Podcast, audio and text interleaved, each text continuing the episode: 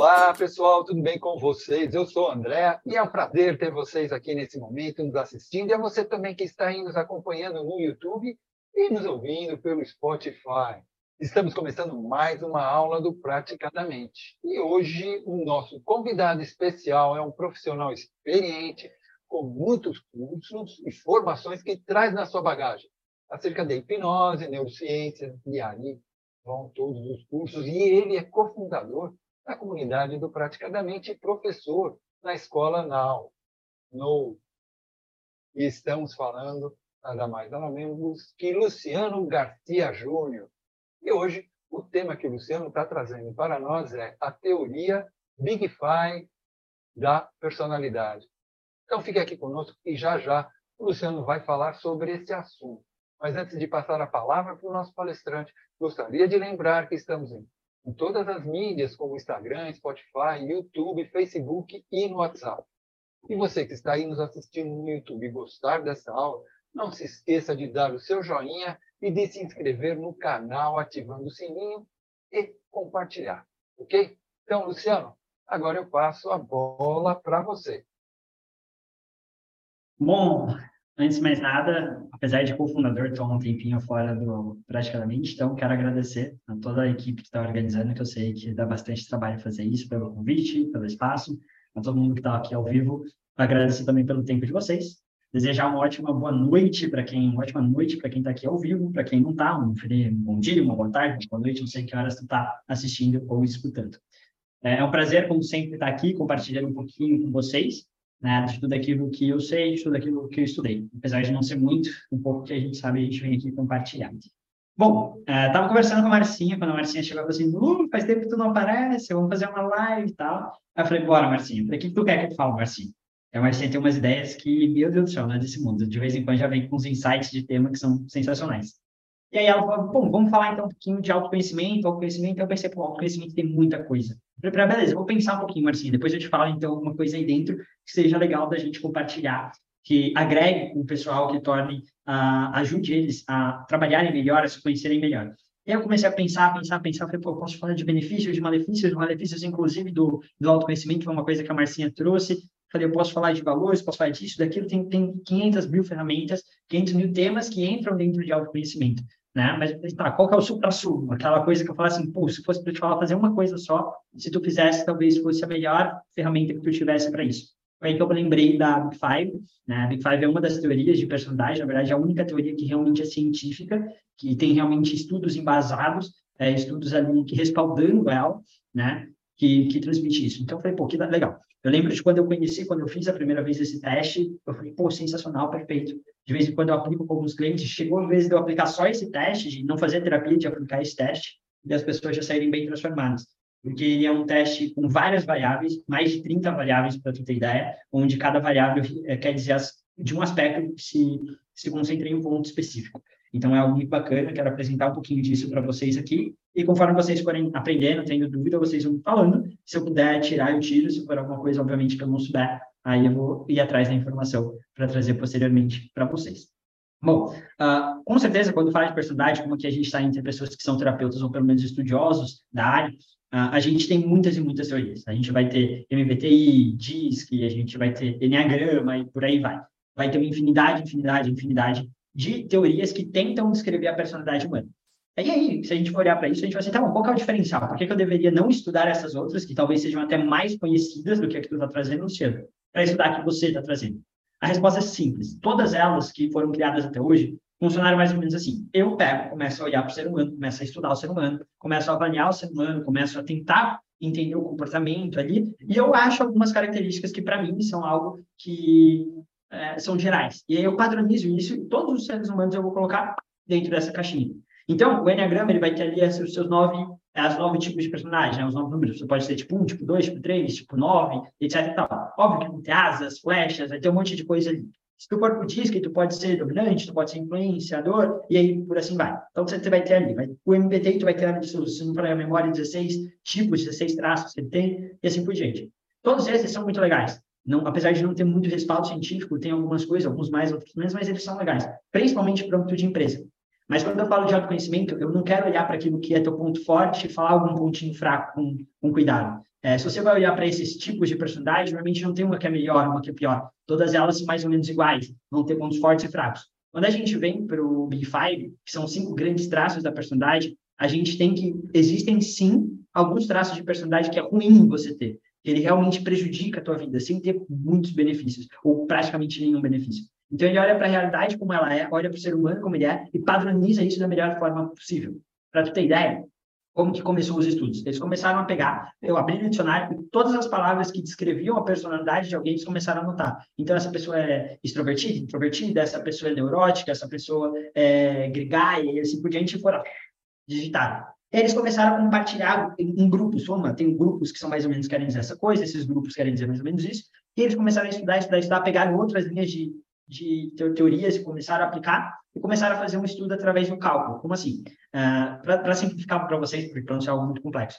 Ele vai pegando e coloca lá de 0 a 100 quanto de acerto tem. E ele foi calculando até chegar em algo muito, muito preciso mesmo, onde através de algumas perguntas você consegue definir a tua personalidade. Luciano, por que através de algumas perguntas? Porque a gente sabe que através das palavras a gente expressa aquilo que a gente sente, a gente expressa aquilo que a gente é, a gente expressa aquilo que a gente vive. Então, consequentemente, através de palavras a gente consegue expressar o quão próximo da tua realidade é e você vai colocando, ah, é 0%, é 100%, de 0 a 10, que nota que tu dá para aquilo. Então, é algo muito, muito, muito legal. Bom, antes de eu começar a falar propriamente dito sobre o Big Five, que só foi uma introdução, eu quero definir com vocês o que, que é essa tal de personalidade. E aí eu vou usar a, a descrição, uma das melhores descrições, se não a melhor, que foi a de Daniel Nicklin. É o cara que basicamente estuda a Subdefine. E para ele, vocês vão achar super simples, obviamente, a definição dele é assim, ó. A personalidade é um conjunto de características individuais e constantemente estáveis, influenciadas pelas atividades e reatividades dos mecanismos mentais, é, visando trazer respostas específicas para diferentes situações. Deu para entender certinho? Podemos passar para a próxima parte? Deu para entender, Marcinho? Obviamente que não. É, por quê? Porque apesar de parecer complexo, não é. Mas ele usa várias palavras aqui que não são as mais simples do mundo. Então, assim como quando eu aprendi, eu vou dividir aqui em três partes para ficar fácil para vocês. Tá? A primeira parte a gente vai pegar a seguinte: personalidade é o conjunto de características individuais e constantemente estáveis. O que, que isso quer dizer? Todo mundo tem características que são únicas e exclusivamente suas, certo? Acredito que até aqui ninguém vai disputar. Tem coisas que só a Marcinha tem, tem coisas que só o André tem, tem coisas que só eu tenho, né? Quando a gente olha para essa forma, opa, quando a gente olha dessa forma, a gente entende que existem características que são do indivíduo, não são de um grupo, né? E é, então a personalidade vai dizer respeito sobre essa característica que é do indivíduo, só que principalmente da característica do indivíduo que é estável. Como assim? A individualidade, a personalidade não vai estar no corte de cabelo, porque o corte de cabelo tu muda. Não vai estar no teu jeito de falar propriamente dito, porque teu jeito de falar tu muda. Não vai estar na tua postura, porque tua postura muda. Não vai estar no teu corpo, porque teu corpo muda. A personalidade vai estar naquelas tuas características que permanecem estáveis ao longo da vida ou são muito próximas do estável ao longo da vida. Ou seja, a tua personalidade, ela tende a mudar muito pouco ao longo da vida. Luciano, existem existe formas de mudar a personalidade? Sim. Normalmente por eventos de impacto emocional, nascimento de um filho, um casamento, uma mudança de país, uma mudança de cultura, coisas que trazem um grande choque, elas tendem a mudar um pouco a tua personalidade, ou pelo menos variar um pouco mais a tua personalidade. Fora isso, ela tende a ser estável, desde crianças até a fase adulta. Luciano, sério, sério, tem uns estudos que acompanham crianças é, durante os estudos da Big alguns deles acompanham crianças desde o nascimento até o início da fase adulta, pegando essas características e vendo como estável elas são. E elas tendem a ficar muito próximas é, da estabilidade, praticamente no momento que a pessoa nasce, até quase no momento em que ela está ali na fase adulta e assim por diante. Okay? Indo para o segundo ponto, o segundo ponto fala o quê? Influenciadas é, pela atividade e reatividade dos mecanismos mentais. Para isso, a gente tem que entender o que, que são mecanismos mentais. Mecanismos mentais para a neurociência, para a parte da ciência, são aquilo, são as funções, são as características que são exercidas pelo teu cérebro, pela tua mente. Por exemplo, emoção, sentimento, processos cognitivos, como memória de curto prazo, formulação de estratégia e assim por diante, tá? Funções sociais, a tua capacidade de socializar com outras pessoas, teu sistema é, dopaminérgico, teu sistema é, serotonérgico, falei errado, todos esses sistemas que compõem o teu cérebro. Então, esses são os mecanismos mentais. Quando a gente vai assim, influenciado pela atividade e reatividade desses mecanismos, quer dizer que aquelas duas características, para compor a tua personalidade, elas têm que ser ou provenientes de uma atividade desses mecanismos provenientes da emoção, da reação cognitiva, dos sentimentos, do que te motiva, do que te dá prazer, ou elas têm que ser uma reação disso. Ou seja, algo acontece no ambiente, esses mecanismos reagem e trazem a toda a personalidade. certo? E por último, a gente pode ir para a terceira parte daquele primeiro, a primeira definição que eu trouxe para vocês, que é, é visando trazer respostas específicas para diferentes situações. Ou seja, é sempre o, o intuito da personalidade é para, independente da situação que tu tiver, tu conseguir ter uma resposta para aquela situação. Se eu estou palestrando, eu vou conseguir ter uma resposta. Se eu estou, é, sei lá, em um casamento, eu vou conseguir ter aquela resposta. Eu estou num bar com os amigos, eu vou ter aquela resposta. Estou praticando esporte, eu vou ter uma resposta. Essa resposta, na verdade, é como tu age. Pode ser, inclusive, a não resposta. Pode você não querer falar, você não gostar de socializar, é também uma resposta. Resumindo a história, a personalidade é a essência do ser humano que ele carrega, do momento que ele nasce até o momento da vida adulta, sendo muito pouco variável e que é proveniente de tudo aquilo que ele vive e traz respostas para o ambiente onde ele vive. Tá? Essa é uma forma que eu acredito que seja bacana de explicar. E aí, para vocês entenderem um pouquinho a complexidade quando eu falo do Big Five, porque eu não vou conseguir ensinar vocês tudo sobre o Big Five, precisa de uma aula de umas três horas para falar tudo, eu quero compartilhar uma única uh, imagem com vocês. Então, deixa eu pegar aqui, eu vou abrir essa imagem, que veja se agora ficou melhor. Agora está legal, bacana. Deixa eu ver se eu consigo. Eu não vou conseguir, talvez, mostrar com. Aparece meu mouse também? Ah, então ficou perfeito, show igual. Bacana. A gente tem algumas categorias quando a gente vai falar de personalidade, tá? É, como, categorias não, perdão. Alguma, alguns níveis quando a gente fala do Big Five. O primeiro nível, pensa assim, quanto mais em cima tiver, menos específico. Quanto mais abaixo tiver, mais específico. Ou seja, se a gente for resumir tudo que é a personalidade, a gente pode começar resumindo por essas duas características. São traços de plasticidade e traços de estabilidade. Ou seja, aqui são aquelas pessoas que gostam, são traços que tendem a fazer você buscar coisas novas, quererem coisas novas, variar as coisas da tua vida, ser moldável, digamos assim, de uma forma simplificada. Estabilidade, esses traços que estão em estabilidade é como mais certinho, quanto tu gosta de manter as coisas do jeito que são, não gosta de mudar, gosta de padrão, tá? Então a gente poderia, se a gente fosse usar só isso, dividir pessoas que gostam de coisas novas e pessoas que não gostam de coisas novas, tá? Vocês vão entender que não é bem assim daqui a pouco.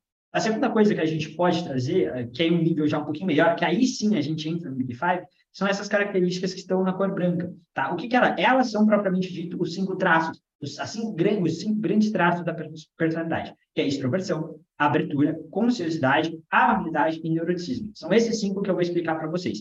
Eles já são mais específicos, já querem dizer um conjunto de características mais específicas.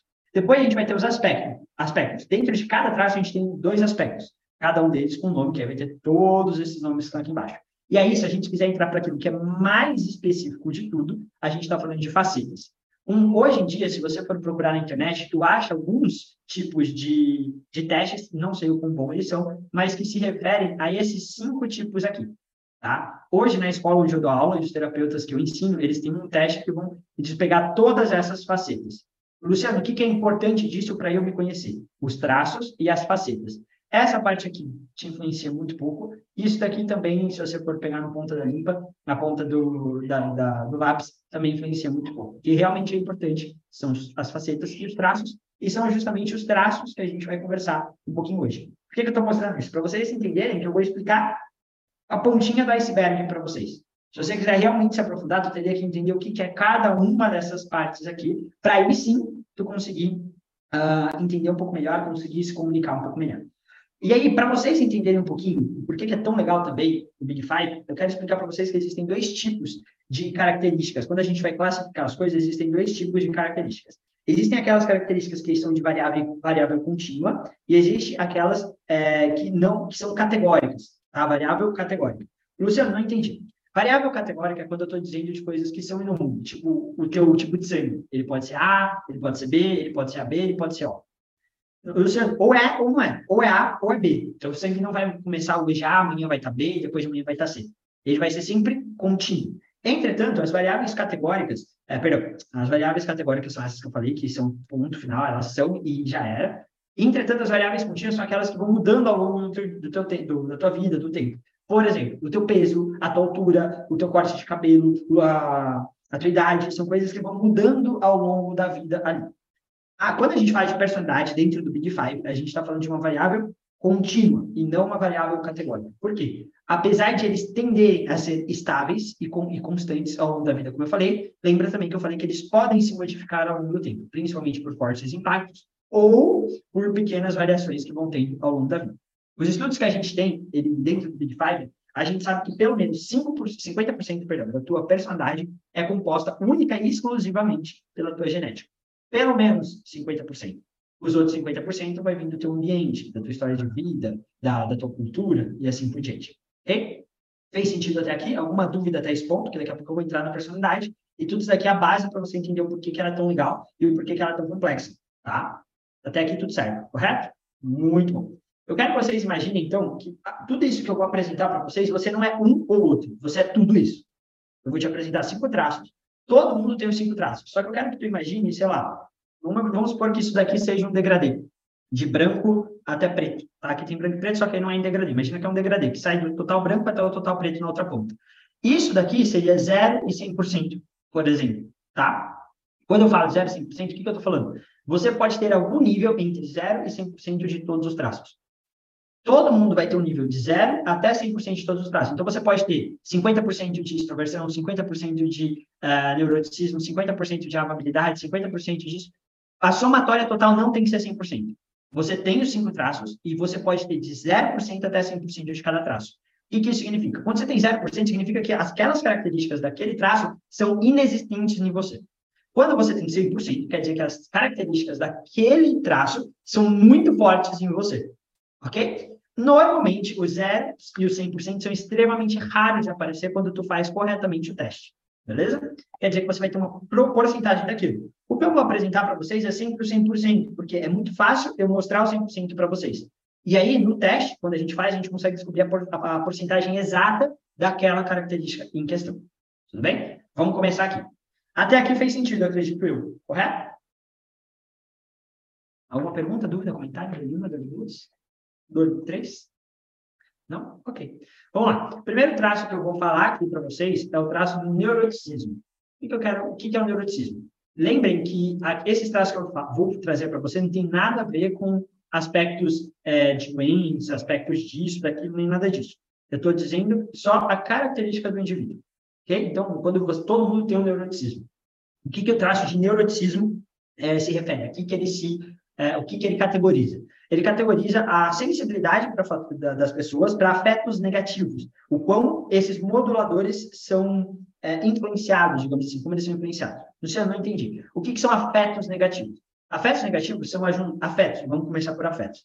Quando a gente fala do nível de ciência, afeto, a gente está se referindo à emoção mais sentimento.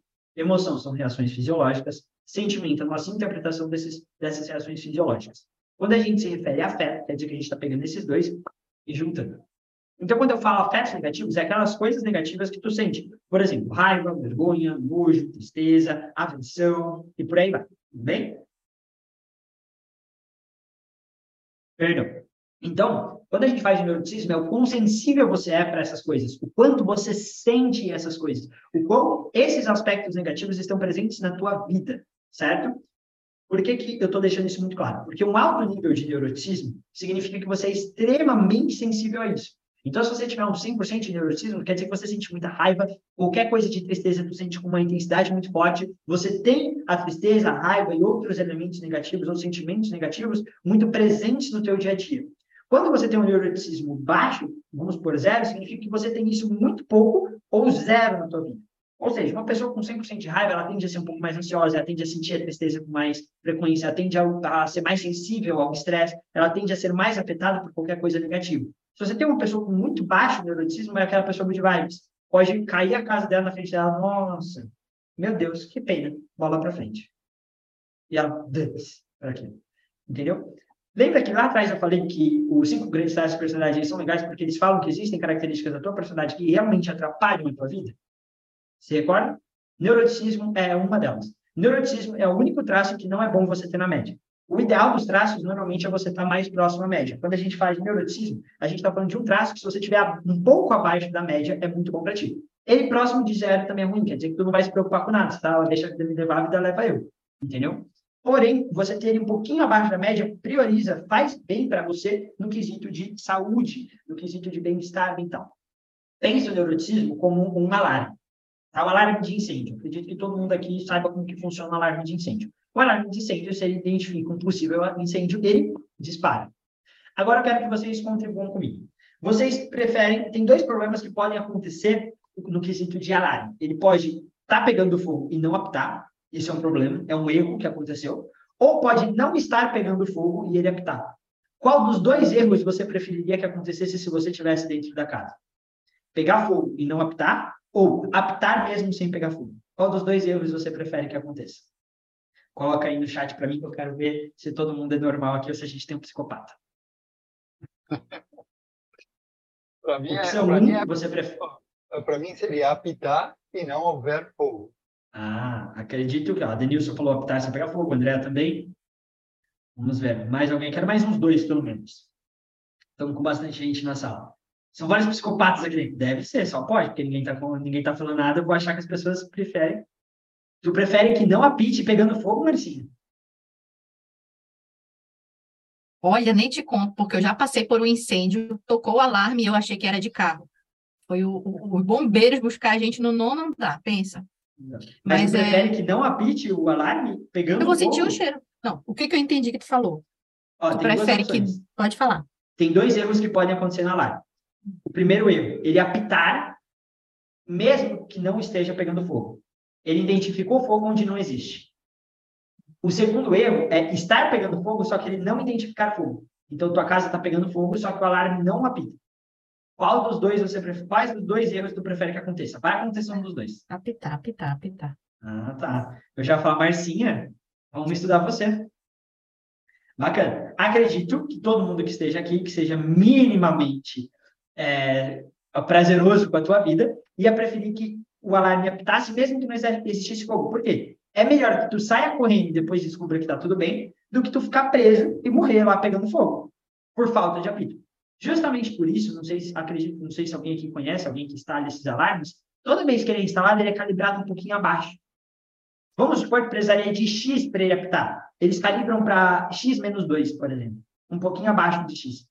Por quê? Para garantir que a qualquer indício de fogo ele apite. Por que, eu estou dizendo isso? Porque é melhor você correr quando mesmo não ter fogo do que não conseguir correr quando tiver. Assim funciona o nosso cérebro. Ele tende a apitar para o negativo, mesmo quando esse negativo não existe. Porque é melhor você se proteger de um perigo que não existe do que você não se proteger de um perigo que existe. O neuroticismo é esse alarme. Quanto mais forte é o alarme, menos estímulo você tem para conseguir identificar esse perigo. Imagina que se o teu neuroticismo por 100%, se eu riscar um fósforo, já apita a, o alarme de incêndio. Se teu neuroticismo é muito baixo, muito próximo a 0%, pode estar a tua casa pegando fogo que tu tá nem aí. O alarme não apita. Então, o neuroticismo tem a ver com esse alarme que detecta perigo, que, é, que detecta os aspectos negativos da vida. Que olha para você e fala assim, ó, é assim, é assado, é cozido, referente a tudo aquilo que é negativo. Certo? É importante ressaltar que um baixo nível de neuroticismo não quer dizer que a pessoa é otimista, não quer dizer que ela sinta melhor os aspectos positivos. Os aspectos positivos se referem a outro traço da personalidade. O neuroticismo é apenas e unicamente os aspectos negativos. O como você sente, a forma que você sente, o quão sensível você é a esses aspectos negativos. Tranquilo até aqui? Alguma dúvida, pergunta? Então vamos lá. Você, você Luciano, você classificou, você falou uh, se a pessoa uh, preferir que não apite, mesmo que tenha esteja pegando fogo, você classificou como psicopata. Isso seria mesmo uma. Não, não, tem nada a ver. Eu ah. brinquei, esse foi só uma brincadeira, porque um psicopata, teoricamente, é uma pessoa que sente muito pouco as emoções sociais. Não é que ele não tem emoção, ele não tem emoção social. Ou seja, tu tá pegando e é, você tá sofrendo e eu só não me importo com isso. É tipo, se eu tiver que te matar, eu não me importo com isso, não vou sentir nada com isso. Tá? Então não tem nada a ver. Ali foi só uma brincadeirinha. Psicopatia não tem nada a ver com personalidade, é uma disfunção cerebral de nascença ali, normalmente. Curiosidade. A cada, é, existe, em média, 4 a 5% de psicopatas no mundo. Ou seja, eu posso afirmar por estatística que todo mundo que está aqui ou é um psicopata ou conhece um psicopata, pelo menos. Se não for, pelo menos conhece um psicopata. Só que o que é importante a gente saber? Psicopatia, apesar de não ser o tema, eu, um colega meu estudei compartilhou um pouquinho dos conhecimentos comigo. Uh, a maioria dos psicopatas não vão ser um serial killer. A maioria dos psicopatas são pessoas que não se importam tanto com os outros e vão usar isso a teu bem proveito. Então, elas vão conseguir, sei lá, ir para o esporte de luta e bater todo mundo sem se importar, vão para dentro de uma empresa e vão galgar muito bem os, o, o, crescimento dela dentro da empresa, porque ela não se importa em pisar e usar os outros para isso né? Então, todo mundo conhece pelo menos um psicopata. Não necessariamente isso é bom ou ruim, depende da pessoa e de como que ela lida com isso, Bem, neuroticismo já foi. Obviamente, eu não vou conseguir explicar todas as facetas, porque senão a gente vai ficar até amanhã aqui, sem brincadeira, dar umas, é, brincando duas, três horas de aula se for explicar tudo, tá bom? Vamos lá. A segunda característica que eu quero trazer aqui para vocês é a extroversão. Extroversão é algo mais simples, porque a gente já tem a mania de chamar as pessoas de introvertidas e extrovertidas. Para o Big Five, não existe introversão. A introversão é uma linguagem, digamos assim, popular mais chula que a gente usa para um baixo nível de extroversão. Então, existe uma pessoa com alto nível de extroversão, que é o que a gente chama de extrovertida, e existe a pessoa que tem um baixo nível de extroversão, que é o que a gente comumente, popularmente, chamamos de introvertida. Tá? O que, que a extroversão se refere? A extroversão se refere a, aos afetos positivos e circuitos cerebrais que estão ligados à tua via dopaminérgica. Todo mundo sabe o que é dopamina? Eu já expliquei o que é dopamina, não expliquei, mas sim alguma aula minha. Tu lembra? A Marcinha sim. Se tiver errado, vocês brigam com ela e ela dá aula de dopamina para vocês. Não, foi, foi numa aula, mas faz muito tempo, hein, Luciano? Deve fazer uns dois anos. Nossa, também não, não vamos exagerar, não. Não faz tanto tempo que eu estudei dopamina, no máximo um ano e meio. É, pode ser dois anos, pode ser que tenha acontecido. Bom, vamos lá. Uh... Seguinte, eu vou resumir aqui, porque se eu fosse explicar dopamina, também daria bastante pano para mão. Dopamina tem a ver com o nosso circuito de motivação. Muito comumente a gente fala de dopamina relacionada a prazer, tu vai achar em alguns livros, principalmente aquilo que não for muito científico ou não for muito atualizado. A dopamina sendo prazer no seu cérebro. Na verdade, não é isso. A dopamina é a tua motivação para buscar prazer ou fugir da dor. Fez sentido? Ok. Então, quando a gente fala da extroversão, é aquele mesmo catálogo lá que vai de 0 a 100%, como eu já expliquei, referente ao como você sente as emoções positivas, o quanto você gosta de se socializar, o quanto você gosta de é, estabelecer relacionamentos novos na tua vida, uh, quanto você gosta de pessoas na tua vida e como isso influencia a tua via dopaminérgica, tá? Uh, pensa que a extroversão ela vai regular a intensidade, a frequência e a expressão, como se expressa todos esses afetos positivos. Lembra que afetos eu expliquei que é emoção mais sentimento. Os afetos positivos é alegria, tranquilidade, paz, energia, tudo isso que for bom que tu conseguir nomear como algo bom, tudo bem? Além disso, uh, um alto nível desse traço tende a fazer a pessoa uh, se citar menos. Como assim? Vamos ver como que eu explico. Uh, tá. Eu quero que você imagine que o, o teu cérebro ele pode ter muito ou pouca motivação de base. Ou melhor, melhor, melhor. Melhor do que motivação, vamos trocar para excitação, tá? Pensa que tu pode ter uma bateria de, de estabilidade que vai de 0% até 100%. Imagina uma bateria de celular, tá? Pensa que o cérebro, ele pode ter uma bateria de excitação pequenininha ou ele pode ter uma bateria de excitação muito grande. Ok? Quanto maior for o teu nível de extroversão, significa que menor é a, é a estabilidade do teu cérebro, menor é esse grau. Como assim? Uma pessoa que tem pouca excitação no cérebro, ele vai buscar muita excitação para encher o copo. Pensa que eu tenho. Eu não tenho nenhum copo aqui, mas eu tenho uma coisa que se parece com um copo. Imagine isso daqui, tá? Isso aqui é um copinho de excitação nós queremos sempre levar a excitação muito próxima ao 100% para ficar bem, para se sentir bem. Quem tem um alto nível de extroversão tende a ter um nível de excitação basal no seu cérebro muito pequenininho. É como se tivesse só até aqui, ó, dois dedinhos de excitação. Ou seja, quando ele busca excitação, ele vai buscar muita excitação. Ele quer coisas que excitem demais. Ele quer encher o copo. Por isso, ele vai querer estar em lugares com muita som, que vai querer que tenha lugares com muitas luzes, com muita cor, com muito, muita coisa acontecendo. Por quê? luzes, cores, pessoas são excitantes para o nosso cérebro. Excita, faz com que o teu cérebro se ative. Então, quem tem um baixo nível, um, ah, perdão, um alto nível de extroversão, ele tende a buscar muita excitação porque ele tem pouca excitação dentro dele. Então, ele vai ser uma pessoa que gosta de ir para festas, gosta de estar com pessoas, gosta de é, usar coisas coloridas, ele gosta de coisas chamativas, porque isso faz com que o cérebro dele fique mais excitado, consequentemente, o copo dele fique mais cheio. Em contrapartida, quando a gente faz uma pessoa com baixo, com baixo nível de extroversão, o que a gente, entre aspas, chamaria de introvertido, significa que o nível basal de excitação dele já é mais alto, como se ele tivesse aqui, ó, quase o copinho cheio. Então, qualquer coisa que ele faz já enche o copo. Se ele for ler um livro que excita um pouquinho ele, já pum, enche o copo. Se ele for estudar alguma coisa que for um pouquinho mais interessante, pum, ele já enche o copo. E se ele for tiver algo que é muito excitante para ele, ele for para um show, significa que esse copo transborda. E toda vez que ele transborda, ele se sente meio mal, é, gasta muita energia. Então, uma pessoa que tem baixo nível de extroversão, ela tende a se excitar, tende a se motivar com coisas mais simples. Ela não gosta de ter coisas muito excitantes, muito chamativas perto, porque isso drena a energia dela. Em contrapartida, uma pessoa que tem alto nível de extroversão, ela tende a se encher de energia quando tem pessoas perto. Então, quem tem um alto nível de extroversão, quando ele vai para uma festa, ele se enche de energia. Quem tem um baixo nível de extroversão, quando vai para uma festa, ele baixa a energia dele. Significa que tem, quem tem baixo nível de extroversão não consegue uh, ir para uma festa? Não, ele consegue ir, só que ele precisa de um tempo depois para descansar. Ele precisa se recuperar disso. Então, entenda que quando a gente começa a entender o teu nível de extroversão, por exemplo, significa que a gente sabe aquilo que te faz bem, aquilo que te não faz, o porquê você se excita mais com uma coisa ou com outra, e assim por diante. Até aqui fez sentido? Deu para entender o que é a extroversão ou ficou alguma dúvida? Deixa eu ver, porque eu lembro que teve uma pergunta aqui. Fiquei em dúvida o que é afeto. Afeto é o nome dentro da ciência que a gente dá para quando a gente quer se referir a emoção e sentimento ao mesmo tempo. Emoção é aquilo, a reação fisiológica. Sentimento é a tua interpretação sobre a tua reação fisiológica. Dentro da ciência, quando a gente fala afeto, a gente está pegando a emoção e o sentimento e juntando, falando dos dois ao mesmo tempo. E algumas vezes os cientistas vão falar emoção, então eles estão se referindo só ao aspecto fisiológico. Algumas vezes eles vão falar sentimento, eles estão se referindo apenas à tua interpretação. Quando se fala afeto, quer dizer que eu pego tanto a reação fisiológica quanto a tua interpretação daquilo, tá bom? Risco entra nessa busca.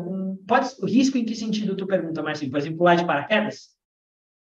Sim, vai entrar. Uma pessoa que tem um alto nível de extroversão, muitas vezes ela gosta de esportes mais radicais, porque ela precisa de muita coisa para se citar, então ela vai querer pular de paraquedas. Óbvio que não é só isso. Lembra que abaixo da extroversão existe seis facetas, existem seis variáveis, e a média entre essas variáveis que vai dar a, a, o teu nível de extroversão. Vamos dar um exemplo. Imagina que fossem só duas variáveis. Eu tenho uma variável em 100% e outra variável em 0%. O meu nível de extroversão vai ser 50%. O que significa que uma parte da minha extroversão eu vou ter muito, outra parte eu vou ter muito pouco. Por isso, quando a gente vai querer realmente mapear, é importante mapear todas as facetas para tu realmente se conhecer. Tá? Igual eu comentei, eu não sei se estava em live ou não, um, um, bom teste disso, que for completinho, ele tem em média umas 130, 130 e poucas é, perguntas, um pouquinho menos, um pouquinho mais que isso. Ok? Manda ver, André. É, eu quero voltar na, na, história do afeto, porque eu ainda, eu ainda tô, tô para desdobrar. Uma agressão com emoção é afeto? É, dentro Perdão, dessa teoria? Cortar um pouquinho. Uma agressão com emoção é afeto? Não, quando a gente está falando dentro da ciência, o afeto não quer dizer aquele afeto que a gente usa no dia a dia. Nossa, essa pessoa tem um afeto por mim, um carinho. O afeto dentro da ciência não tem nada a ver com carinho. Afeto dentro da ciência, quando eu falo assim, a raiva pode ser um afeto? Pode, desde que eu estiver me referindo, desde a reação fisiológica até a tua interpretação. Imagina que dentro da ciência existem duas formas de tu olhar para as emoções. Existe como você olhar para as emoções no aspecto de reação fisiológica, um pitbull entrou no teu quarto. Na hora que entrou no teu quarto, vai disparar o coração, respiração é. vai variar e assim por diante. É, tá, tá indo longe, comigo. É, é, mais, é mais curto, porque fez sentido alguma coisa aqui dentro. É, a mãe que castiga o filho com para disciplinar. Não, não tem nada a ver com isso. É, porque normalmente. Afeto ela... não tem a ver com amor, não tem a ver com carinho, não tem a ver com gostar. Dentro da ciência, afeto é quando eu quero falar da emoção e do sentimento ao mesmo tempo. Então vamos supor que tu está falando assim, Luciano, eu estou sentindo raiva. Eu posso falar assim, a emoção raiva é tal reação fisiológica. Ou essas reações fisiológicas que você tem dentro fazem você se excitar mais. Eu posso falar assim, a tua interpretação sobre as tuas reações fisiológicas, você dá o um nome de raiva. Aí eu estou falando de sentimento. Ou eu posso falar assim, o afeto raiva. Eu estou me referindo desde o que acontece no teu corpo até o, até o nome que tu dá para isso. Não tem nada a ver com o que a psicologia vai trazer como o afeto de carinho, amor, atenção. Não tem nada a ver. É uma coisa diferente tá bom? Afeto é o nome científico que você dá para quando eu me refiro a uma emoção e a interpretação dele ao mesmo tempo. Eu quero me referir desde a reação fisiológica que acontece no teu corpo, até mesmo a interpretação que você dá a essa reação fisiológica. Vou te dar um exemplo aí tu vê se ficou mais claro. Vou voltar para aquele lá. O pitbull entrou no teu quarto. Na hora vai disparar teu coração, você vai mudar a tua respiração, a pupila vai dilatar, vai diminuir a circulação sanguínea no teu abdômen, vai aumentar a circulação sanguínea nas extremidades, pensamento vai ser toda essa mudança fisiológica que eu descrevi vai acontecer em mais ou menos, aí vou arredondar 1.3, é, 0.3 segundos, tá? Então, é bem rapidinho que acontece mesmo. Isso é o que a gente chama de emoção, essa variação fisiológica. O que, que seria o sentimento? Você chegou, correu, saiu correndo, se escondeu, trancou a porta, respirou fundo, a hora que você se acaba, você assim, nossa, senti muito medo. E essa tua interpretação, nossa, eu senti muito medo, é um sentimento. Porque ele advém da tua racionalização, da tua interpretação, daquele conjunto de reações fisiológicas que você teve dentro de você. Dentro da ciência, a gente vai ter as reações fisiológicas e a gente vai ter a tua interpretação dela. Quando eu falo emoção, eu estou me referindo à reação fisiológica. Quando eu falo sentimento, eu estou me referindo à tua interpretação. Se eu quiser falar dos dois ao mesmo tempo, na ciência a gente dá o nome de afeto. Quando eu falo afeto, eu estou me referindo à reação fisiológica que você teve e à tua interpretação. Independente se é raiva, medo, tristeza, alegria, nojo, desprezo, aversão, é, motivação, é, bem-estar, tranquilidade, paz. Então, entenda que esse afeto não se refere a, a uma mãe, a um pai, a um carinho, ao amor, não tem nada a ver disso. Comumente na literatura, quando a gente sai da ciência, o afeto vai se referir a amor, a carinho, a, a um sentimento de cuidado, algo assim, o que não tem nada a ver dentro da ciência. É que, na verdade, para mim fez sentido também usar afeto como raiva, como desprezo e tudo mais. Ao contrário, fez muito sentido. Quando, porque a gente leva o afeto como uma, uma, uma ação de carinho e amor. Mas normalmente a gente grava as situações traumáticas ou de dor exatamente nisso no, no, na ação e no, no, na racionalização da ação, com a emoção, né? É, tá joia. mais ou menos isso. Fez sentido? É, fez. Eu só achei que você foi no caminho contrário do que eu estava. Eu, eu, concordei com o afeto exatamente na ação, porque a gente guarda os traumas com afeto. Se não tiver o afeto, não tiver o descarga do, dopaminética, todas as outras de nutrifuga, a memória não grava aquela, aquela situação de dor, não aprende. Então, Perfeito. Né? É porque dentro, quando a gente sai da ciência, perto tem vários significados, cada um vai dar o seu significado. Na ciência, ele é, é só quando eu quero me referir aos dois, independente de ser positivo ou negativo. Quando eu, quando eu falo de afetos positivos, eu estou falando de reações fisiológicas e interpretações dessas reações fisiológicas que são boas. Achei bacana. Quando eu falo de afetos negativos, eu falo do inverso. Vai. Show? Continuando. Extroversão deu para entender tudo certinho? Três. Sim, Legal. sim. Terceiro traço, naqueles que eu te apresentei para vocês, que eu quero explicar aqui, é, o traço de amabilidade, tá? Uh, vamos ver como que eu explico isso para vocês. Hum, tá Sabe aquela pessoa que ela leva muito em consideração os outros, as outras pessoas, o que elas vão sentir, uh, o que, que elas vão pensar em consideração quando elas vão tomar as ações dela? Esse aspecto da vida da pessoa a gente chama de amabilidade. A amabilidade é o quanto a pessoa considera os estados afetivos e mentais dos outros para as suas próprias tomadas de decisão. Uma pessoa com a... Vou dar um passinho atrás antes de dar o exemplo da pessoa. Todo mundo aqui conhece a teoria da mente? O que é a teoria da mente para a ciência ou não? Dou de uma, dou duas. Fiquei com a dúvida se as pessoas sabem ou não, então eu vou explicar. O André falou que sim, mas vamos lá. Teoria da mente, quando a gente fala do aspecto científico, significa a tua capacidade de tentar projetar o que passa na mente da outra pessoa. Então, eu olho aqui para a Lilia mexendo no cabelo e falo assim, nossa, a Lilia deve estar tá pensando X, Y, Z. Eu posso olhar para Lilia e falar assim, nossa, ela deve estar adorando a minha aula porque ela sorriu e ela está prestando atenção.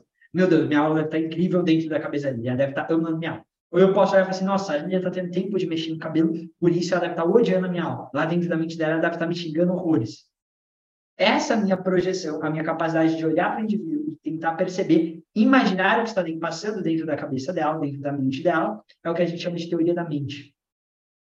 Entenda que isso é imaginar o que está se passando. É quase um adivinho. Não tem como tu, dentro de ciência, comprovar o que está passando pela cabeça da outra pessoa. Tá bom?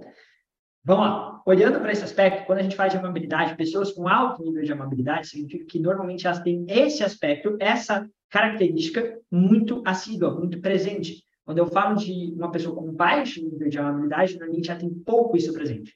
Uma pessoa com alto nível de amabilidade, ela tende a ficar procurando entender, imaginar, projetar o que está acontecendo na cabeça do outro. Ela fala assim, nossa, o outro deve estar tá me odiando, o outro deve estar tá me amando, o outro isso, o outro aquilo, o outro A, B, C, D, E, F, G, H, I, J. Ela fica pensando muito, ela leva muito em consideração o que os outros pensam, o que os outros sentem, para tomar a decisão não necessariamente tem a ver com baixa autoestima, tá, Marcinho? Por quê? Eu posso levar a tua em consideração, mas isso não me afetar. Por exemplo, assim, nossa, Eu normalmente as pessoas gostam quando eu faço isso, gostam quando eu faço aquilo, e isso eu vou levar em consideração.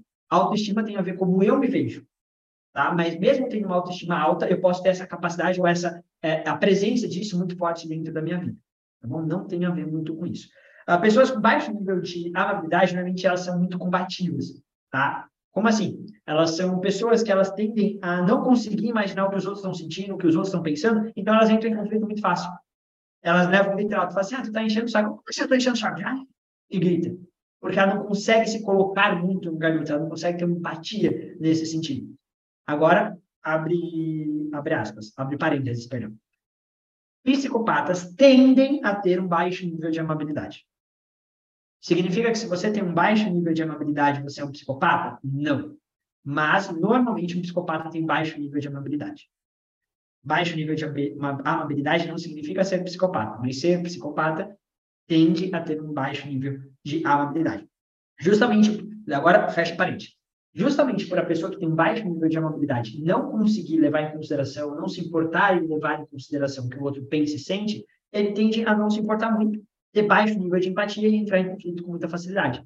Quem tem muita empatia, assim, nossa, tadinho, nossa, esse cachorrinho deve estar sofrendo muito, e ele vai sentir aquilo lá. Ele vai trazer para você aquela dor. Então, são pessoas que são muito empáticas. Sabe aquela pessoa que, que vê o outro tomando um tapa e dói nele, é, fica até doente junto com o outro? Normalmente, essa pessoa vai ter um alto nível de amabilidade. Ok? Ela se importa muito, ela quer cuidar muito, ela tem uma forte influência do outro dentro de si. Tranquilo? Até aqui, fez sentido? Esse é o terceiro traço. O quarto traço que eu vou a, ah, colocar aqui para vocês é a abertura. O que, que seria a abertura dentro da, da, da teoria do, do, Big Five, das, das, cinco grandes personagens? Tem a ver com a. Deixa eu pensar aqui. Abertura é o quanto você se abre a novas, novas experiências e como você organiza isso dentro de você. Uma pessoa com alto nível de abertura, ela tende a ter um QI ou uma criatividade muito maior. Abertura é o quão aberta pessoa, a pessoa é a novas experiências, a novas ideias, a novas coisas. Por isso que, normalmente, uma pessoa que tem alto nível de QI ou alto nível de criatividade, ela tende a ter uma abertura grande. Porque para desenvolver a tua inteligência, para desenvolver a tua criatividade, você precisa estar tá acessando coisas novas. Não, de, não necessariamente mudando, Marcinha. A mudança tem a ver um pouquinho com, com, com o prospecto, tá? Mas pensa que uma pessoa com baixo nível de abertura, ela gosta de fazer as mesmas coisas do mesmo jeito, sempre igual. No sentido de, ah, eu não gosto de ler livros de ficção, eu só leio livros de Taubaté. Eu não gosto de sair para um lugar diferente, eu gosto sempre de fazer a mesma coisa. Uma pessoa com alto nível de abertura é aquela pessoa que gosta de ler livros de romance, gosta de ler de ficção, gosta de ler de matemática, inglês, espanhol. Ela lê de tudo um pouco, porque ela gosta de adquirir vários e vários conteúdos diferentes. Ela gosta de se abrir a novas coisas, ela gosta de se abrir a possibilidades, ela gosta de criar. É uma pessoa que normalmente junta tudo isso criando dentro dela, tá? Uh, vamos lá. Sabe aquelas pessoas que a gente chama de conservadoras? É, a partir do momento que estabeleceu uma coisa, não muda mais, não demora muito. Eu não estou falando de aspecto político aqui, eu estou falando de pessoas que, pô, a pessoa começou a andar de tênis de Nike, aí ela não muda nunca mais da Nike. É Nike, ponto final essa pessoa tende a ter um baixo nível de amabilidade. Amabilidade não, perdão, de abertura. Agora que a pessoa que um dia está de Nike, aí ela viu a Mizuno lançando um tênis que ela gostou, e daqui a pouco veio a Adidas, e depois ela está usando social, ela tende a ser uma pessoa com maior nível de abertura. O que, que abertura significa? Como aberto você é a novas experiências. Não significa necessariamente que você vai ficar mudando toda hora, mas você gosta de pelo menos testar. Ah, Luciano, nunca come japonês. Bora lá ver como que é. Isso é uma pessoa com alto nível de abertura. Uma pessoa com baixo nível de abertura, assim, queria japonês? Não, japonês, pelo amor de Deus, nunca comi isso. Deixa para lá, vamos no churrasquinho, que é padrão. Tá? Então, seria mais ou menos isso. Deixa eu ver aqui que o pessoal perguntou aqui. Ah, ah, baixa autoestima, tá. Não tem muito a ver com mudança, igual eu falei. Metódico pode ser, não tem tanto a ver com metódico, é mais, mais não gostar. Entenda que uma pessoa com baixo nível de abertura até pode fazer coisas novas, mas ela não vai gostar disso, vai existir muita energia e não vai ser algo prazeroso. Uma pessoa com alto nível de abertura, ela vai ter experiências novas, ela vai gostar de ter experiências novas, ela vai sentir prazer nisso. E também tem muito a ver com sistemático. Tá? É, a pessoa só não gosta de ter experiências novas. Por exemplo, é, uma pessoa com baixo nível de abertura, ela não é que ela não gosta de viajar, só que ela vai querer viajar para o mesmo lugar, para o mesmo hotel, comer as mesmas coisas, fazer tudo igualzinho. Sabe aquele fulano que todas as férias ele viaja para o mesmo lugar, para o mesmo hotel, faz as mesmas coisas? Provavelmente ele tem um nível de abertura um pouco melhor. Agora aquela pessoa que não gosta de ir para o mesmo lugar, ela fala assim, não, já fui para a igreja, agora vamos para não sei aonde, agora vamos para cá, vamos para lá, vamos, eu nunca fui para tal lugar, vamos para tal lugar. Ela gosta de ter experiências novas, então ela tende a ter um nível de abertura maior também, tá? Por que, que eu estou falando para vocês que não tem muito a ver com, com a parte de metodologia, de ser metódico, sistemático, porque isso tem a ver mais com a consciosidade, que é justamente o próximo aspecto, o próximo traço da personalidade, tá? Lembra que como você vai ter sempre os cinco traços, uma, um, você vai ter sempre 0% até 100% de cada traço, e eles se interagem, tá? Então, é comum, normalmente, quando uma pessoa tem um baixo nível de abertura, ele tem um alto nível de consciosidade também. É relativamente comum, tá? Porque senão ele pode ser uma bagunça. Ele vive sempre, faz sempre as mesmas coisas, mas sempre as mesmas coisas bagunçadas, tá? Quando eu falo de consciosidade, até aqui, a abertura ficou tranquilo? Fez sentido para vocês? Deixa eu ver aqui. Tem uma pergunta. Dure uma, dure duas, dure três. Bacana. Quando eu falo de consciosidade, eu estou falando da, daqueles aspectos mentais que você usa no quesito de autocontrole é, e tem a ver. Lembra que eu, quando eu expliquei de, das vias, perdão, do, da dopamina, eu falei para ela que tem vários tipos de, que, perdão, eu confundi. Quando eu falei de dopamina, eu expliquei que dopamina é igual a motivação. Uma coisa que eu não expliquei para vocês é que existem várias vias dopaminérgicas. Ou seja, existem vias que levam motivação para lugares diferentes do seu cérebro. Existem as mesocorticais, que vão estar mais referentes à parte superior, assim, cortical do teu cérebro, que é essa parte mais rugosa, e vão ter mesolímbicas, que vão lá para a parte da límbica das emoções, que está mais no centro, e assim por diante. Quando eu falo de consciosidade, eu estou falando de autocontrole. Eu estou falando de você ter motivação nessas áreas mais corticais, que pensam, que analisam mais. Então, o elevado nível de consciosidade significa que a pessoa tem muito comprometimento seja consigo mesmo, seja com os outros, ela tende a ser mais, ela é mais disciplinada quando o nível de consciosidade é alto, ela é mais organizada, ela é mais pontual, ela realiza aquilo que foi planejado. Então, pensa que consciosidade é a pessoa seguir o que é proposto. Ela consegue fazer o que ela se propôs a fazer. Ela consegue se controlar mediante os impulsos para continuar se evoluindo. Quando por que, que eu estou dizendo isso para vocês? Uma pessoa que é consciosa não significa que ela não tem vontade de comer um doce, por exemplo. Imagina uma pessoa com 100% de consciosidade. Ela vai sentir vontade de comer o doce. Só que como ela está de dieta, ela, em hipótese alguma, vai comer doce. Ela pode sentir vontade de gritar no meio de, um, de uma conversa, xingar todo mundo. Mas como a regra é não gritar naquele ambiente, em hipótese alguma ela vai gritar. É, ela até às vezes não tem vontade de organizar as coisas, mas ela vai se organizar tudo porque ela gosta daquilo organizado, porque ela se propôs a organizar. Então, quem tem um alto nível de consciosidade, ele sim é uma pessoa mais sistemática, ele é uma pessoa mais organizada, é uma pessoa que tende a ser muito disciplinada, é uma pessoa que é muito comprometida tanto consigo, que se ela tiver um nível de uh, amabilidade alta com os outros também. Então tem a ver com comprometimento, com abertura. Em contrapartida, uma pessoa com baixo nível de, eh, de é aquela pessoa que dane-se. Ela tá, ela, a vida dela é uma bagunça, ela não consegue se controlar, ela sentiu vontade, ela vai e faz. É, é aquela famosa assim: a vida só se vive uma vez, eu faço o que der vontade tá bom? Obviamente, lembra que eu estou explicando os, os opostos, o 100% e o zero, você vai ter algum nível. E dificilmente tu vai estar no 100% e no zero. Todo mundo conhece uma pessoa que fala assim, eu vou fazer essas coisas e faz. Eu vou ir para academia, ela não faz um dia. Essa pessoa tende a ter uma consciosidade mais alta. Enquanto vai ter aquela pessoa que, fala, que entra de dieta hoje, hoje mesmo ela já quebra a dieta. Baixo nível de consciosidade, tá bom? Uh, o Denilson perguntou, Luciano, a personalidade pode ter traços genéticos ou é desenvolvida ao longo da vida? Quando a gente está falando do aspecto científico, do Big Five, igual eu expliquei agora há pouco, é, é, a, a gente tem que, pelo menos, ou seja, no mínimo, chutando por baixo, 50% da personalidade vem de um aspecto genético.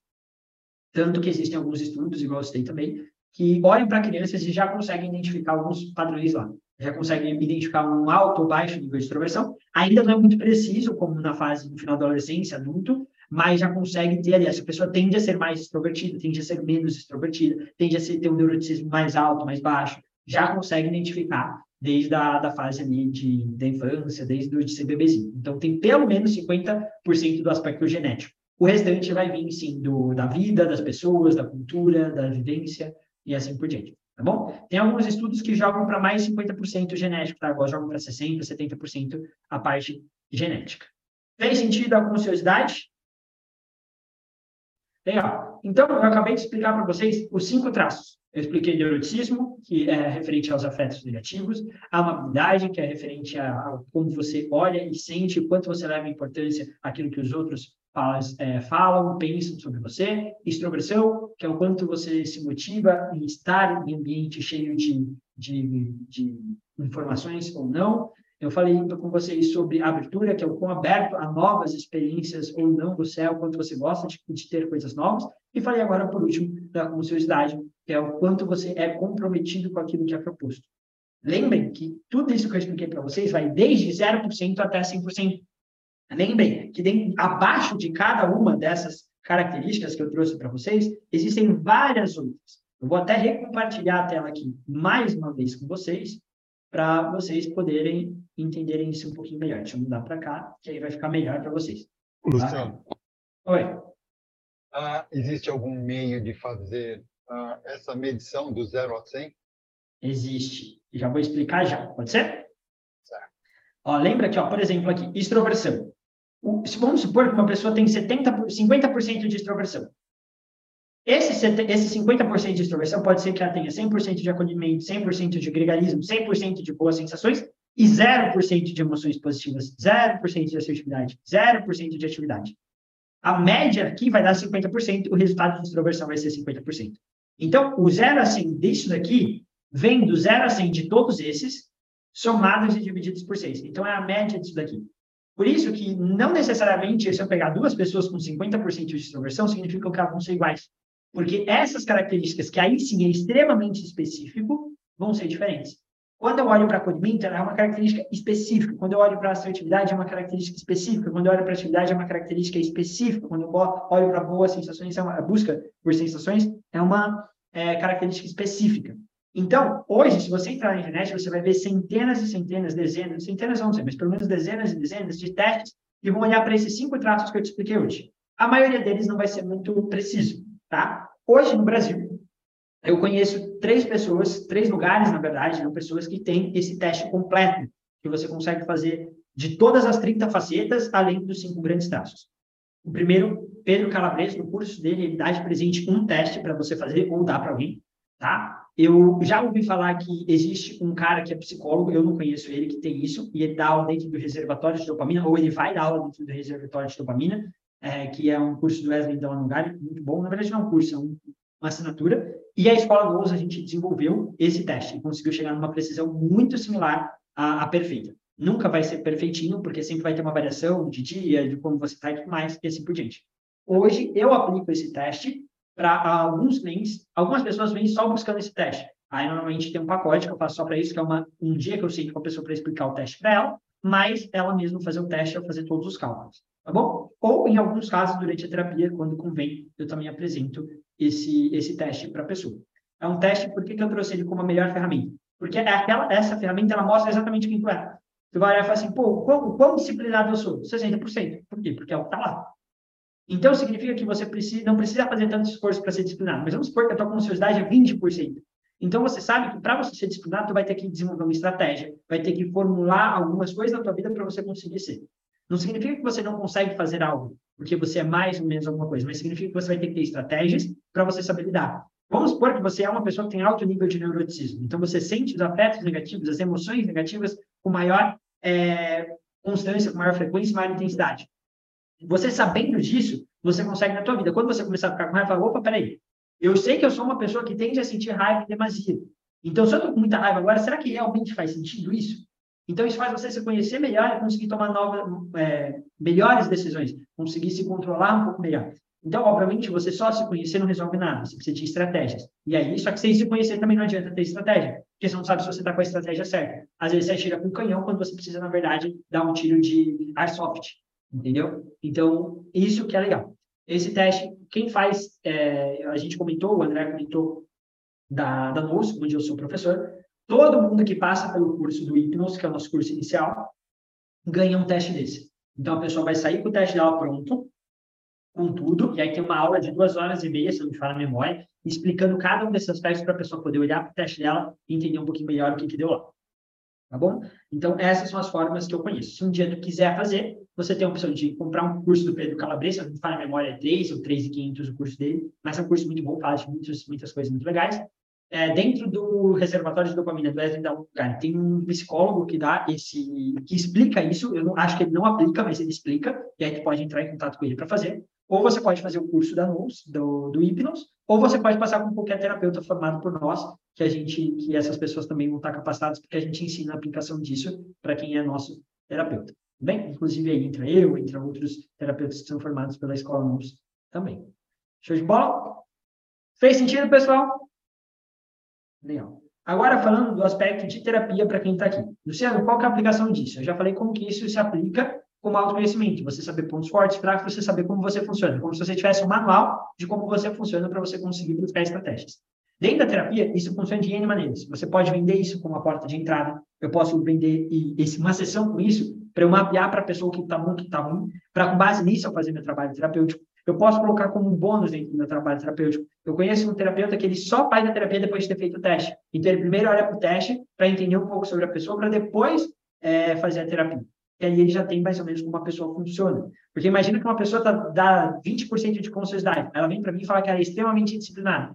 Mas nem ferrando. Ela está mentindo na cara dura para mim. Ela olhou para minha cara e falou assim: vou te fazer de besta, vou falar que eu sou disciplinada e não sou. Então, com essa pessoa, eu não vou contar com a disciplina dela, exceto se eu desenvolver uma estratégia para isso. Então, às vezes, pode ser interessante para isso também. Tanto na parte de rentabilizar, porque tu pode vender uma sessão separada, quanto na de bônus, que tu pode entregar mais para o cliente, quanto na formatação do teu processo terapêutico, tu consegue conhecer melhor o teu cliente sem ele ter te feito nada. Obviamente, para a aplicação, tu precisa ter a, a, ferramenta, tu precisa saber ler ela um pouquinho, tu precisa entender um pouquinho mais sobre a teoria e também precisa é, conseguir entregar isso de uma forma bacana para o teu cliente. Show de bola? Fez sentido, pessoal? Alguma dúvida, pergunta, comentário? É, fale agora ou cale para sempre, e para sempre é muito tempo para ficar calado. Vamos ver se vai ter alguma pergunta, senão a gente encerra. É, o interessante é a gente, se tiver alguma, alguma dúvida, a gente poder esclarecer agora, porque depois acabou, hein, gente? Tchau, tchau. Depois, só quando eu aparecer de novo. Cara, é muito legal, porque eu, eu não gostava, eu já fiz teste de DISC, de MBTI, de Enneagrama, e toda vez as pessoas falam assim, nossa, o Enneagrama me descreveu como ninguém. Diz que eu sou exatamente aquilo. Eu nunca tive essa sensação, cara. Eu sempre falo assim, velho, eu sou isso, mas eu sou aquilo, eu sou aquilo, eu sou aquilo, eu tenho um pouco de cada um desses. Aí a pessoa, não, você sempre vai ter um pouco de cada. Só que você vai ter mais de um. Falo, então, não, não é preciso. A primeira vez que eu fiz esse teste, eu falei, fila da mãe, velho. Não errou um. Era muito preciso. E algumas coisas eu não concordei. Aí eu parei para pensar, eu falei, não, mas tá certo. Porque, por exemplo, às vezes é ruim, tu se sente uma pessoa disciplinada e tu olha lá e dá um baixo nível de disciplina. E você, porra, hum, doeu. Mas é real, por quê? Com base nas duas respostas, se você for sincero nas duas respostas, o resultado é preciso. Então, ele foi um resultado muito legal, porque eu consegui me conhecer um pouco melhor e consegui modular algumas coisas no meu dia a dia. Eu falei, opa, peraí, essa característica eu tenho muito forte, então deixa eu controlar um pouquinho. Essa eu tenho muito baixa, então eu preciso de uma estratégia para isso. Então, foi bem, bem, bem legal por isso, tá? Uh, é mais é. difícil ser extrovertido para mim. Provavelmente você tem um baixo nível de extroversão, Marcinho. Tá? Então, óbvio que depois disso, além de todos esses traços, existe um traço que a gente chama de automonitoramento. É a tua capacidade de se modificar de acordo com o que o ambiente pede. Ou seja, é a minha capacidade de, vamos supor que eu tenho um baixo nível de extroversão, ir para uma festa onde tem muita gente. Entendeu? Eu vou usar esse automonitoramento se eu tiver. Mas aí é um plus que, que também existe, tá? O Isaías perguntou: onde podemos encontrar mais sobre o assunto, Luciano? Só com você mesmo? Não, cara. Se tu jogar dentro de, da parte de artigo científico, PubMed, a. Putz, foi o nome. Eu ia falar o nome de uma revista, mas eu esqueci da revista. Se você pegar qualquer lugar que tenha artigo científico e jogar Big Five, é, você vai conseguir. Isso, é, é esse selo. É, se você jogar lá, tu vai achar uma série de artigos científicos. Tem, tem dois livros, só que eles são em inglês, eu não lembro o nome do autor. Se tu me perguntar depois, eu pego o nome do autor, eu devo ter anotado em casa, que também fala sobre o assunto. É, o Pedro Calabrese, se tu for dentro do curso dele, tu vai conseguir ter, ele é bem completinho. É, e agora, não, calma aí. Vou te dar o mapa da minha, que vai ter tudo isso organizado. A comunidade Kaizen. Deixa eu ver aqui se eu acho. Calma aí, calma aí. Legal.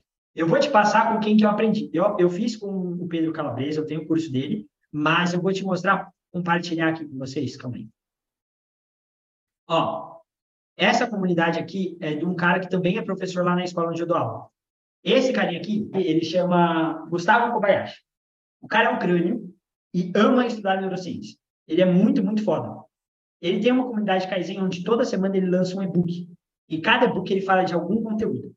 Nesse e-book ele resume tudo o que tem da área sobre aquele assunto. Então, no e-book de sono, ele lê todos os artigos científicos, livros que tem, resume aquilo de forma organizada e entrega mastigadinho para você.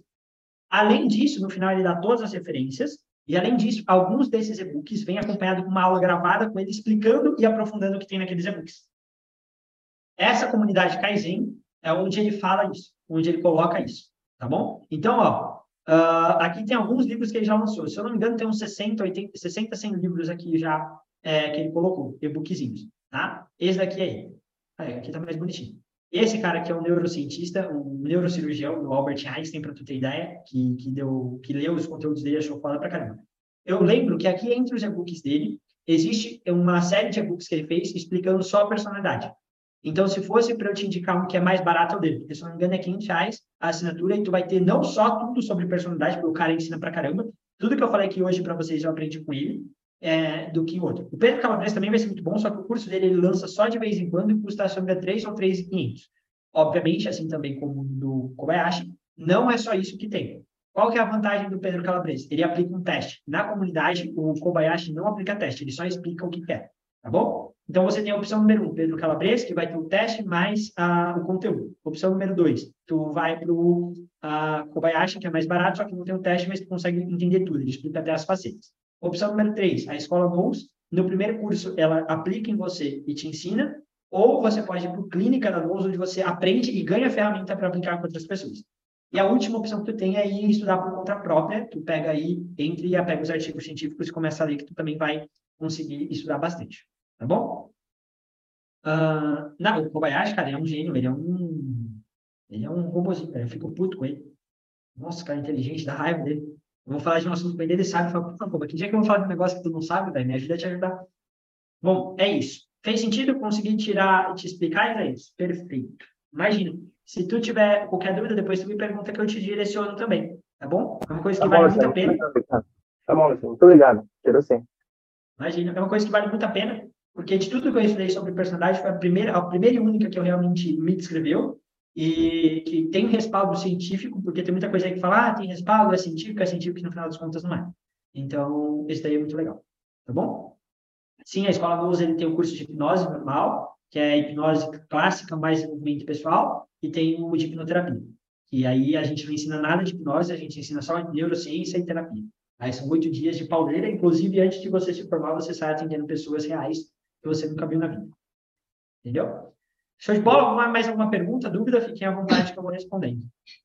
Lu, queria que você, antes de, de a gente terminar aqui, que você passasse as suas redes sociais, seu contato. Ó, vamos lá. Se você tiver paciência de esperar um dia que eu posto, que raramente, é, meu Instagram é eu.luciano Garcia, tá bom? Eu só tenho Instagram, Facebook, não lembro quando foi a última vez que eu usei, é só para o pessoal, então, se quiser achar, acha no Instagram. Mas, ou no WhatsApp, que aí se tu tiver no grupo do, do praticamente, tu vai conseguir ver meu WhatsApp lá, eu tô nos grupos também, tá bom? É isso daí, não tem muito o que divulgar não, a ideia aqui é mais compartilhar. Fechou? Mais alguma dúvida, pergunta?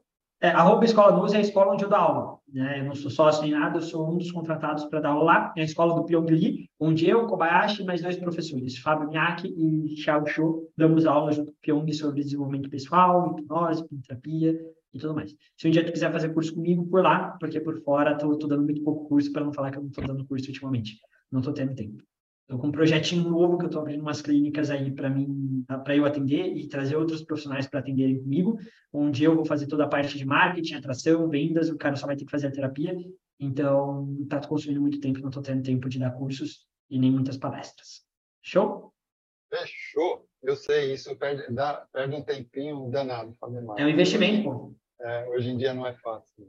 Daqui uns dias, dá uns dois aninhos que vocês vão começar a escutar o nome do projeto que eu estou desenvolvendo com parceria com dois amigos aí. E aí o negócio vai ficar legal. Perfeito. Fechou, então, que nem diz o Luciano. E aqui a gente está fechando, pessoal. Estamos encerrando mais uma aula sensacional que tivemos com muitas dicas de aplicações, né? E também muito esclarecedora. Espero que vocês tenham gostado. Então, Lembrando a todos que entrem e sigam nossas redes sociais, inclusive o Instagram, porque assim vocês irão receber os comunicados de nossas próximas aulas que vamos ter por aí. Tá? Em nome do Praticadamente, agradecemos imensamente ao Luciano Garcia Júnior e a todos que estão aqui presentes, e a você que está aí nos seguindo uh, nas nossas redes sociais, uh, e você também que está aí uh, no Spotify e nos assistindo no YouTube.